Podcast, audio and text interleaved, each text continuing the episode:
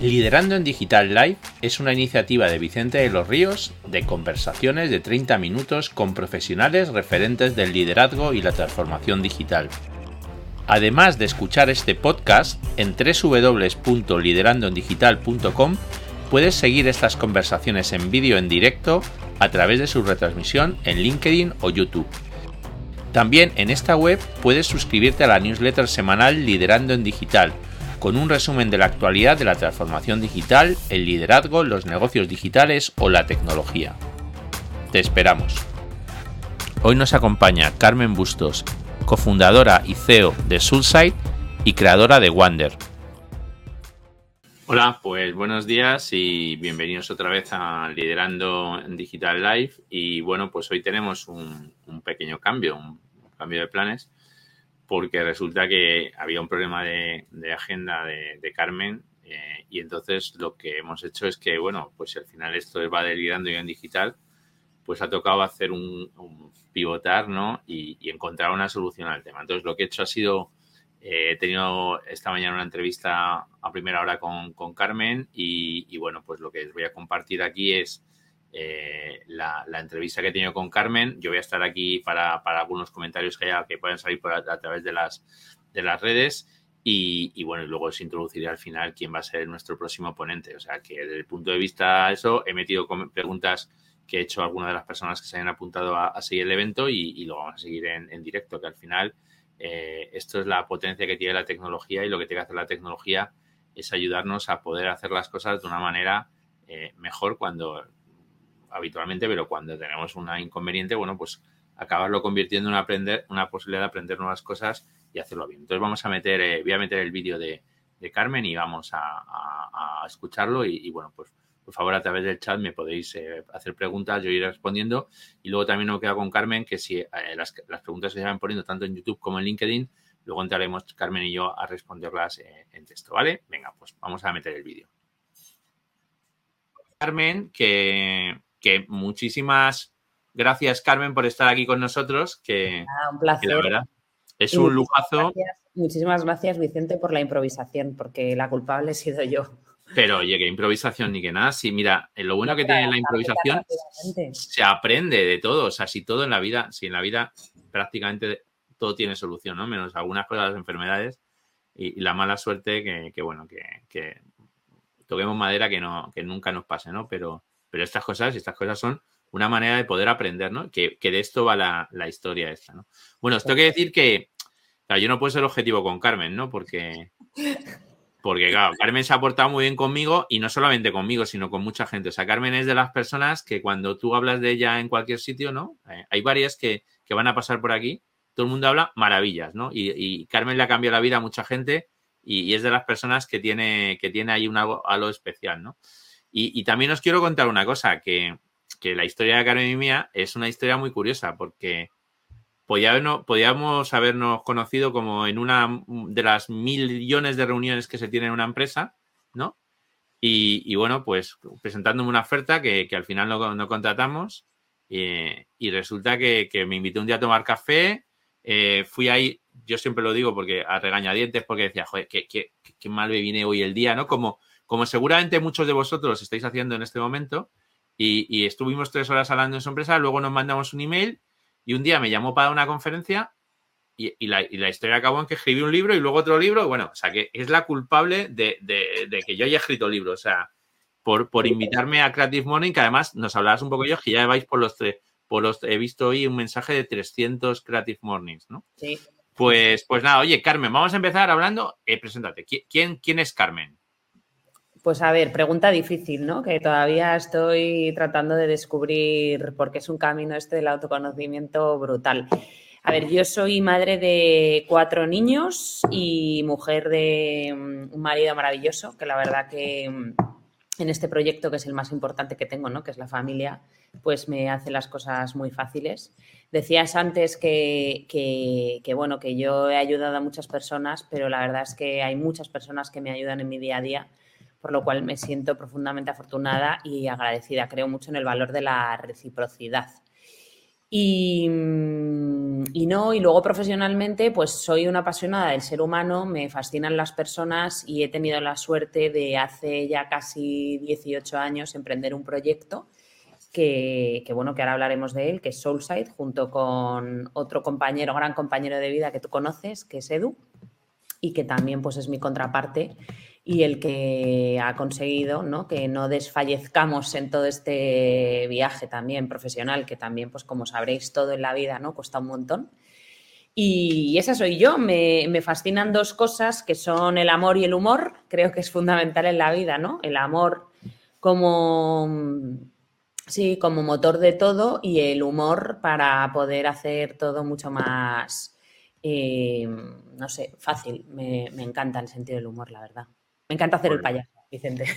No, pero bueno, pero ojo, y, la verdad es que lo hace, que lo hace no digo que hagas bien el payaso, ¿no? porque no es la historia, pero, pero que, generas ese buen rollo, ¿no? Que, que al final es tan importante en un mundo que a veces dramatizamos en exceso y que, y que no tiene mucho sentido dramatizarlo, ¿no? O sea, yo creo que, hombre, hay cosas para dramatizarlo, pero, pero muchas veces somos bastante, perdonad por la expresión, capullos y, dramatizamos cosas que no tienen ninguna importancia, ¿no? O sea, que, nada. Bueno, oye, cuéntanos, a mí una de las cosas que me cuesta mucho cuando me dice alguien, alguien dice, oye, ¿qué hace Soulside, no? Y, yo digo, joder, pues, ¿cómo explico lo de Soulside, no? Es una consultora de estrategia, humanidad, no sé qué, que era un poco, no sé, ¿no? Que la gente dice, joder, macho, ya si lo de consultora estratégica a veces suena raro, ¿no? Dice, ¿estos qué son? ¿no? Ya cuando le metes el tema humanista dicen, bueno, estos, estos le dan a, le dan al cannabis, ¿no? Y, hacen los PowerPoint con cannabis, ¿no? Entonces, cuéntanos un poco qué es, qué es Soulside. Pues a ver, eh, mira, esta compañía, como te comentaba antes, que la emprendimos Edu y yo hace ya 18 años, al salir de la universidad éramos unos pipiolos, yo siempre digo que los millennials entonces no estaban bien vistos y claro, teníamos que ir a las reuniones por separado porque si no parecíamos súper jóvenes y teníamos cero credibilidad. Y nos ha costado muchísimo y yo creo definirlo, ¿no? Y lo que dices tú que, que a la gente le cuesta mucho o que a ti te cuesta incluso comprender, pues nosotros hicimos una fiesta hace ya cuando cumplimos 10 eh, años y recuerdo que en esa fiesta fue como, vamos a explicarle a nuestros padres a qué nos dedicamos, porque, porque nada, y sigue siendo muy difícil. Y además creo que es parte del misterio y parte de la magia de nuestro proyecto, el no ser capaces de, describirlo, ¿no? Que muchas veces nos dicen, pero tíos, que es que realmente tenéis que, ser más concretos porque eso os, os ayudaría a vender. Yo creo que, que no nos gusta encasillarnos y definirnos, ¿no? Porque esa definición luego te limita, ¿no? Y yo creo que si algo he aprendido durante estos 18 años es que precisamente la indefinición nos ha permitido hacer proyectos que nunca hubiéramos imaginado. Entonces, yo cuento que mm, cuando voy a un cliente, pues que es verdad que nos ponemos el apellido de consultora estratégica. Básicamente lo que hacemos es ayudar a las compañías o acompañarles en, en la resolución de retos complejos y, nos ponemos el apellido pues para que nos posicionen en un marco, ¿no? Y luego está el tema humanista o de las humanidades. Y básicamente tiene que ver, tiene que ver con, nuestra eh, inquietud de aportar sentido, porque al final vemos que muchos de los retos de negocio tienen que ver con la falta de sentido y con la falta de conexión que tienen esas compañías con la sociedad. Entonces, las humanidades ahí son fundamentales. Entonces, sí, somos una consultora estratégica, te ayudamos como te ayudan otras consultoras a resolver retos de negocio en tres ámbitos, fundamentalmente en visión, ayudarte en visionar en el medio y largo plazo, ¿no? ¿Qué, necesidades o qué, qué debería hacer tu compañía para ser más relevante y para estar conectada a la sociedad? En el ámbito de la cultura, porque evidentemente eso tiene unas implicaciones, ¿no? Eh, a la hora de trabajar, a la hora de liderar y luego en la parte de intraemprendimiento, porque muchas veces esas organizaciones necesitan eh, emprender nuevos proyectos. Y ahí les decimos, somos una consultora estratégica, lo que nos diferencia a otras consultoras estratégicas es que tenemos una mirada humanista y una mirada creativa, ¿no? Y eso eh, al, principio crea confusión porque dicen, no, yo estoy acostumbrado al Excel, al PowerPoint, tal, y estos tíos, mm, ¿no? Y encima nosotros muerte al PowerPoint, o sea, no, no vamos con PowerPoint y es un proceso también de trabajo muy participativo al que los clientes no suelen estar acostumbrados porque esperan que la consultora les traiga ¿no? el PowerPoint con la solución y al revés, esto es, como siempre decimos, no trabajamos para vosotros, trabajamos con vosotros. ¿no? Pero bueno, creo que como te digo, eh, esa parte de misterio también es bonita, no solamente porque no nos encasilla, sino porque la experiencia que vive el cliente una vez que confía en nosotros, porque es un acto de fe, Eh, pero bueno, ya llevamos 18 años, así que la fe tiene su... Y, con, empresas importantes, o sea, porque a veces dicen, bueno, pues no, eh, o sea, que, mm. que, trabajáis con empresas grandes, ¿no? Que eso es muy interesante. y que cuando viven la experiencia dicen, joder, ahora que ahora lo entiendo todo, ¿no? Entonces, bueno, tiene esa parte también de, de asombro que es muy bonita, ¿no? Para que la gente eh, ancle las experiencias. Tú, tú, hay, una pregunta que te quiero hacer, luego hablaremos de la mirada, pero eh, hay una pregunta que te quiero hacer es, ¿qué cara ponen los CEOs, ¿no? Cuando les vas con esta, con esta historia, ¿no? Porque una de las preguntas me, hacía, por ejemplo, eh, claro, aunque esto sea, aunque esto lo estáis viendo en, grabado, ¿no? Pero, pero yo antes he, y hemos hecho pivotar y he preguntado a la gente que estaba apuntada, oye, pásame preguntas para Carmen las que tenías, ¿no? Y una que me decía Andrés, me decía, Andrés, que es uno de los principales seguidores de esto, me decía, oye, pregúntale, oye, ¿cómo consiguen perpetuar ¿no? en una empresa este espíritu que, a veces choca mucho con lo financiero, ¿no? ¿Cómo, cómo lo hacéis? O, qué os dicen? ¿O qué pegas os ponen? O, porque claro, aquí hay dos historias. Una es qué pegas te ponen y otra es porque luego te alaban y te dicen, joder, es que tienes que trabajar con, Carmen y con Edu y con el equipo porque es que hemos aprendido esto que, no lo hubiésemos hecho con otros. ¿Qué, ¿Qué es lo que, hacéis ahí diferente? ¿Cuáles son las reacciones en general? Pues mira, em, a mí los proyectos que más me gustan, y, pongo este ejemplo porque creo que Andrés em, le va a ayudar eh, con la pregunta que ha hecho, eh, los proyectos que más me gustan son cuando trabajamos con CEOs que son tremendamente escépticos y que se han lanzado, que muchas veces te preguntas, bueno, ¿y por qué nos contratan si son escépticos? Pues porque probablemente se han lanzado porque el equipo ¿no? les ha empujado, pero, pero bueno, no, no son proyectos que, donde todo fluye de manera natural y donde los primeros meses, nosotros normalmente nuestros proyectos duran dos meses y medio, tres meses, aunque luego podamos ¿no? continuar con nuestro trabajo, pero inicialmente ese es el tiempo eh, en el que estamos con, los clientes. Y, los y, el primer mes y medio te diría que es un mes de muchísima frustración por su parte, ¿no? De no entiendo nada, me he equivocado, porque os he contratado, ¿no? La he cagado, tal. Y yo siempre, bueno, yo siempre y que, y que también es parte del aprendizaje, ¿no? Y, ahora lo, lo, comparto más con, con ellos, pero me di cuenta que era muy importante anticiparse, ¿no? Sabíamos que iba a haber esta, este momento de frustración y, si quieres, de sentirse perdidos y que era necesario el anticiparnos y el compartir eso que iban a vivir antes, ¿no? Como decir, oye, chicos, vais a vivirlo así, no os preocupéis. Pero es curioso porque aún avisándoles, luego siguen sintiendo lo mismo, ¿no? Entonces, al final, con los CEOs, eh, lo que suele pasar, bueno, con los CEOs, con los equipos directivos, es que trabajamos fundamentalmente con dos emociones, ¿no? Con el amor y con el miedo. O sea, son personas que están súper comprometidas, convencidas ¿no? de, que tienen que llevar a la compañía al siguiente nivel, de que tienen que comprender muy bien la sociedad, pero luego, evidentemente, como seres humanos, pues, pues hay un nivel de complejidad e incertidumbre muy alto y hay mucho miedo. Y entonces eso te lleva ¿no? a, que, a que quieras seguir tomando las decisiones que te han funcionado en el pasado. Entonces, la manera es eh, muy, si quieres, muy de sensibilizarles a ellos y a todo el equipo a lo largo del proceso de esto que estáis viviendo, ¿no? Este nivel de ansiedad, por decirlo así, es normal y, hay que confiar en el proceso porque el proceso creativo genera mucha frustración y la frustración es un indicador, es un indicador ¿no? de que estamos haciendo las cosas bien, ¿no? Como la incomodidad, ¿no? Que también es algo que, que no, se está muy familiarizado en las organizaciones y es decir, es que el indicador mejor para saber que estamos por el buen camino es este, ¿no? Así que yo creo que una labor pedagógica, si quieres, y de evangelización eh, y de que, bueno, y de que se sienten un poco atrapados y, al final la luz, y la luz ya... Me ha hecho mucha gracia eso que dices de la incomodidad, porque esto ya es muy filosófico, ¿no? Que, pero yo creo que las empresas viven en, el confort de la incomodidad, ¿no? Porque, porque yo no, no, de verdad, o sea, o sea, que es curioso, y dice, joder, ¿cómo puedes hablar de confort de incomodidad, no? Pues es que es verdad, o sea, eh, se sufre con gusto, ¿no? Y dices tú, coño, pues intenta cambiar esto, ¿no? Que yo creo que es una cosa importante. Bueno, eh, me gustaría que nos hablases de la mirada, ¿no? Tú hablas, tienes una frase que a mí me gusta mucho, que es la de hackear la mirada, ¿no? Y, yo en el libro de Empresa Sana, que lo presenté ayer, eh, hablo que lo importante de los cinco sentidos, uno es la vista, ¿no? Y hablo de, además, que, bueno, que además os menciono ahí, que me, eh, claro, es que eso me impresiona, ¿no? Y hablo de la mirada digital, pero tú hablas de hackear la mirada, ¿no? Y, háblanos un poco de eso, ¿qué es hackear la mirada para ti? Pues mira, básicamente yo creo que como vivimos en un mundo donde todo lo que es medible, cuantificable, o sea, donde la técnica ha tenido un protagonismo, bueno, y sigue teniéndolo, ¿no?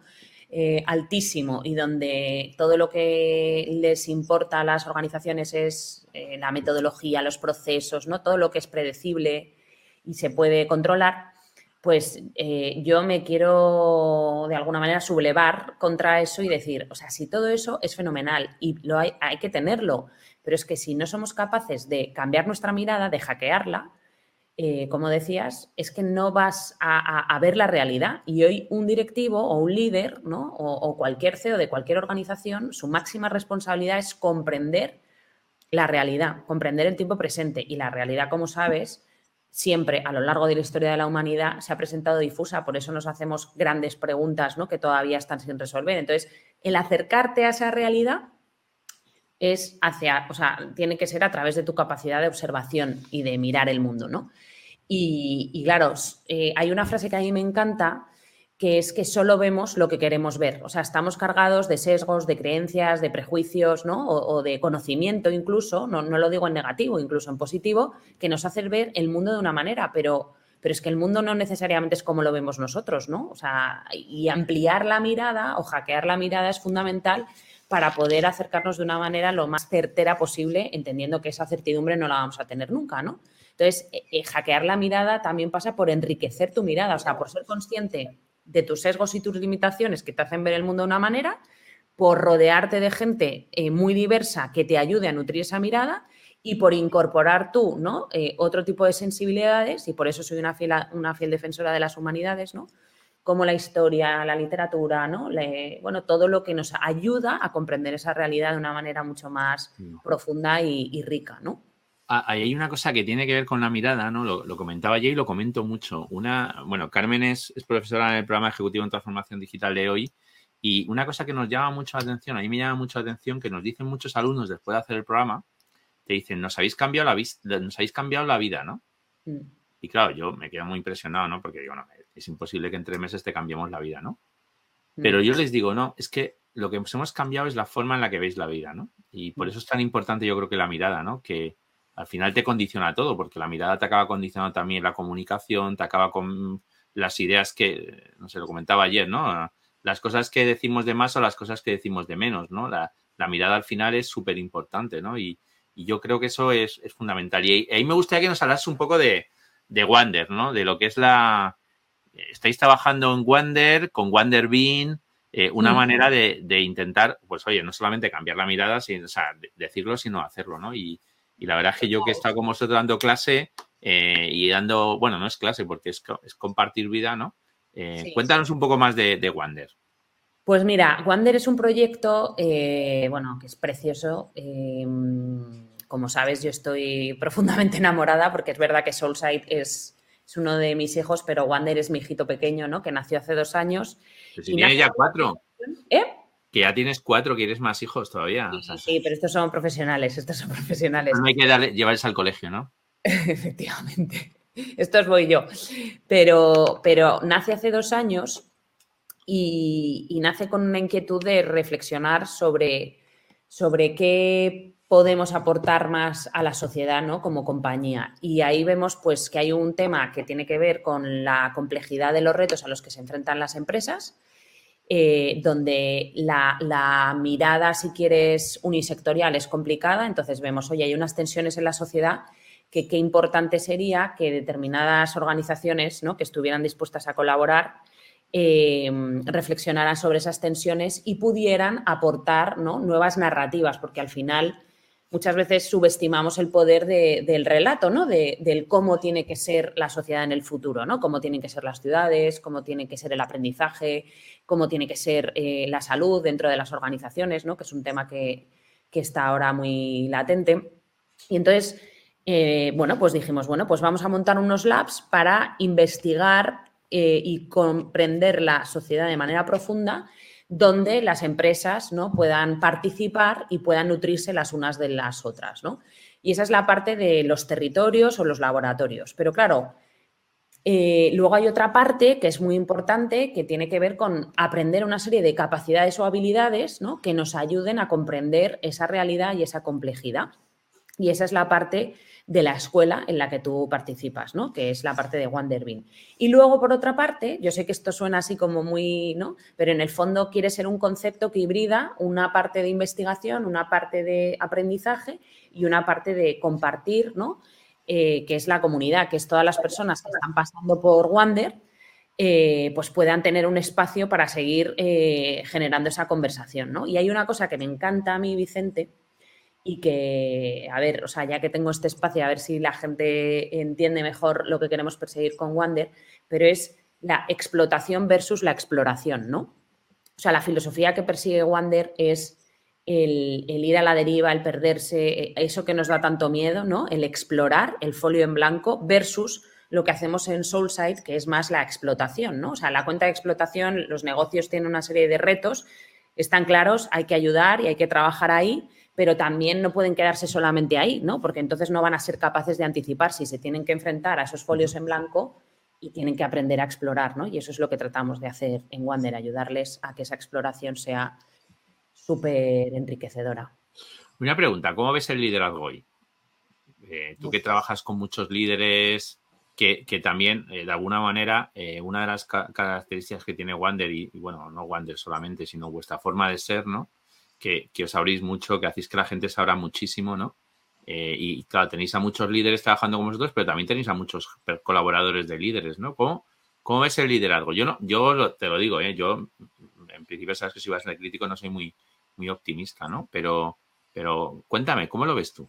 Pues a ver, yo también soy bastante crítica. Em, tenemos la suerte de trabajar con muchos líderes que tienen una sensibilidad y una, y una mm, inquietud ¿no? por, por, dejar un legado, por la trascendencia de sus acciones y en ese sentido yo me siento una afortunada. Es verdad que, que, ya nuestro, nuestro estilo de organización filtra a las personas que quieren trabajar con nosotros. ¿no?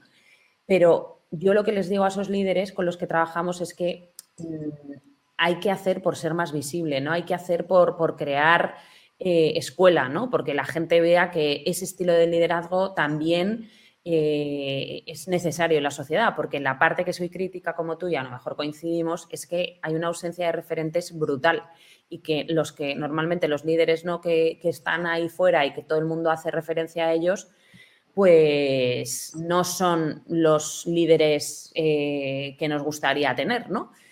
Y, creo que además es la piedra filosofal para cualquier cambio que queramos vivir en la sociedad. O sea, al final el cambio empieza por las personas y, si esas personas no son capaces de tener la sensibilidad para entender que hoy el líder tiene que ser muchísimo más humano, ¿no? Nosotros ya sabes que hablamos de liderazgo humano, del liderazgo creativo, del liderazgo ético, ¿no? Pues, pues es que difícilmente vamos a ser capaces de, cambiar eh, todo lo que tenemos por delante, ¿no? Oye, eh, cuando, cuando tienes una visión muy humanista y, lo haces en un mundo donde la tecnología cada vez coge más peso, ¿no? ¿Cómo combináis eso? ¿Cómo, cómo ves tú la, esa, esa, manera de equilibrar la, tecnología y el, el, humanismo, ¿no? Porque yo creo que incluso el tema de la tecnología a nivel de los, de los líderes eh, todavía deja mucho que desear, ¿no? Entonces, claro, cuando todavía no, mundo mucho más tecnológico y todavía no se han asentado ahí, le dices, cara, tienes que ser humanista, ¿no? Es un poco... Claro, en el fondo, fíjate, en el fondo, a ver, en el fondo yo creo que hay una paradoja, ¿no? Es como que vivimos en un mundo donde estamos intentando que las máquinas sean más humanas y que las personas sean más máquinas, ¿no? En un mundo donde si ves el lenguaje que impera es un lenguaje máquina, las organizaciones, la eficiencia, la rentabilidad, ¿no? Eh, la productividad, o sea, eh, conceptos que no son humanos, ¿no? Y por otro lado, eh, la tecnología está disrumpiendo ¿no? la manera en la que nos relacionamos, la manera en la que aportamos valor a la sociedad. Entonces, yo creo, y es mi petición, ¿no? cuando hablo y estoy en foros donde hablo con, con líderes, es apelar a la responsabilidad. Es que nosotros somos responsables del futuro ¿no? que vamos a construir y de lo que vamos a dejar y también sentirnos responsables porque si nosotros hoy estamos aquí es gracias a que otros ¿no? han defendido unos ideales y han luchado ¿no? para que hoy pues, tengamos la libertad, una serie de cosas. Entonces, yo creo que es la primera vez en la historia que no somos conscientes de, la trascendencia de esos cambios que se van a producir en la sociedad por la tecnología. Y por eso reivindico el poder de las humanidades, porque las humanidades nos ayudan a tener muchísima más sensibilidad, nos ayudan a eh, tener un pensamiento crítico mucho más ¿no? Eh, formado y más profundo, y por tanto luego nuestras decisiones. ¿no? Y porque además es curioso, porque la tecnología estamos ahí todo el rato como, ¿no? como que va a ser la panacea, pero luego eh, el dolor que hay en las organizaciones es impresionante, ¿no? O sea, es impresionante. Entonces, yo hablo de un cambio de paradigma, que es el que venimos impulsando desde Solside, desde que nacimos, ¿no? Que es, oye, vamos a, la tecnología es un medio y está genial, pero las empresas son catalizadores de, cambios y de transformación en la sociedad y no pueden trabajar bajo el paradigma de que las personas están al servicio de las empresas, ¿no? porque entonces no funciona nada ni ningún cambio que quieras eh, ejercer en tu compañía. Versus el paradigma que nosotros impulsamos, donde la tecnología es un medio, pero son las empresas las que están al servicio de las personas para poder las personas liberar todo su potencial creativo, porque ahí habría infinitamente menos dolor y habría muchísima más eh, capacidad de impacto, ¿no? Tanto en la vida de las personas que trabajan en las propias organizaciones como en la sociedad, ¿no? Porque, oye, estamos hablando del COVID todo el rato, pero, tío, eh, es que la depresión, ¿no? La ansiedad, o sea, es que realmente es la verdadera pandemia y es que pasamos mogollón de tiempo trabajando y ya hay estudios, ¿no? Que hablan de que eso se produce por la falta de sentido y desconexión que tenemos con nuestro trabajo y por la angustia vital de cambio, cambio, cambio, tío, que es que, ¿no? Y eso lo produce también la, falta de entender eh, lo que supone la tecnología en nuestras vidas, ¿no? Sí, eso, eso es una de las cosas que, muchas veces hablamos. Yo creo que le estamos echando la culpa a la pandemia de cosas que realmente la pandemia lo único que ha hecho es a lo mejor darle un poco más de visibilidad, ¿no? Pero, mm. pero por ejemplo, el tema de la depresión, ¿no? Eh, bastante, bastante fuerte y, bueno, que parece ser que va a haber un plan ahora mucho más importante que el gobierno está lanzando para, luchar contra la depresión, ¿no? Y, luego, bueno, pues yo creo que también tenemos una responsabilidad desde las empresas, los directivos, los profesionales, de hacerle la vida más sencilla a la gente, ¿no? Yo ayer lo comentaba en la, presentación del libro, ¿no? Que, que, bueno, que hay gente que cuando te acercas a ella te hace mejor persona y te hace querer ser mejor persona y, y tú eres, un, por ejemplo, en mi caso, en mucha gente es un caso de eso, y hay gente que desgraciadamente cuando te acercas a ella lo único que te acaba haciendo es que tú incluso seas peor persona, ¿no? Porque, porque te saca lo peor para defenderte, para eh, salir y, o para, para no aguantar los palos que te estás llevando. Entonces, bueno, yo creo que es importante.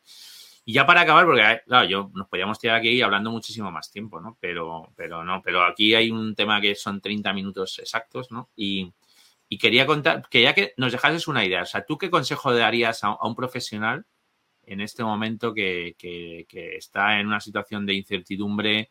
Eh, qué consejo le darías en base a tu experiencia, ¿no? O sea, el tener una empresa como la vuestra, eh, hay gente que trabaja por cuenta ajena, tú estás por, cuenta propia, pero con la carga de, toda la gente detrás. ¿Qué consejo le darías a un profesional en, medio de todo este, este caos? Pues mira, yo no soy muy de consejos, pero em, yo le diría que se reconcilie con la incertidumbre. O sea, que la incertidumbre y la complejidad nos han acompañado a lo largo de toda la historia de la humanidad, o sea, que no son nuevas que no se deje llevar por el miedo, que yo creo que, no sé, hay muchos intereses no creados que nos están intentando eh, arrastrar ¿no? y nos bloquea el miedo y que, mm, eh, bueno, y que ejercite la virtud de la fortaleza y la resiliencia, porque creo que sí que es verdad que, sin tener una mirada desde el miedo, pues mm, nos ha tocado vivir en un momento como, me imagino que como a nuestros padres y como a nuestros abuelos, ¿no? que siempre pensamos que este momento es el más importante, pero bueno, es un momento clave, yo creo, un momento de liminal, ¿no? de un cambio de época. Tenemos una responsabilidad, bueno, eh, tremenda y la resiliencia creo que es súper necesaria, eh, ejercitarla y, y cultivarla, ¿no? Pues, pues la verdad es que has dicho una. Has, dicho, has dicho una frase que ha quedado muy chula, ¿no? Como has dicho, eh, como has dicho eh, reconciliarte con la incertidumbre. Con la incertidumbre, que al final, si os dais cuenta, para mí es una de las cosas, siendo aquí autónomo, ¿no? Eh, es lo que más te ayuda, ¿no? Porque yo ya vivo en la incertidumbre con una. Intento llevarlo con una naturalidad, ¿no? Esto, hay un cambio de ese tipo. Pues no pasa nada, encontramos una solución. No puedes intentar que la, que la vida sea así planificada, ¿no? Entonces, eh, la verdad es que, me parece un buen, un buen consejo. Pues, Oye, muchas gracias, Carmen, la verdad, por, por hacernos el hueco. sabes que yo, también te admiro muchísimo, te respeto muchísimo y me siento profundamente agradecida de que estés en mi vida. Pues oye, pues muchas, muchas gracias, Carmen, y, es un placer. Y, bueno, pues espero que también a, raíz de esta conversación, pues haya más gente que conozca a Carmen, conozca los proyectos y, también, oye, pues, eh, pues tenga esa visión de, de qué es Suicide y las cosas y, y cosas que estás haciendo y que, y que también entréis en Creative Morning, que todos los últimos viernes de cada mes, eh, iniciativa súper chula. Bueno, pues muchas gracias, muchas gracias, Carmen. Eh, pues un placer, Vicente, y un saludo a todos. Muchísimas gracias. A ti. Liderando en Digital Live es una iniciativa de Vicente de los Ríos de conversaciones de 30 minutos con profesionales referentes del liderazgo y la transformación digital. Además de escuchar este podcast, en www.liderandoendigital.com puedes seguir estas conversaciones en vídeo en directo a través de su retransmisión en LinkedIn o YouTube. También en esta web puedes suscribirte a la newsletter semanal Liderando en Digital, con un resumen de la actualidad de la transformación digital, el liderazgo, los negocios digitales o la tecnología. Te esperamos.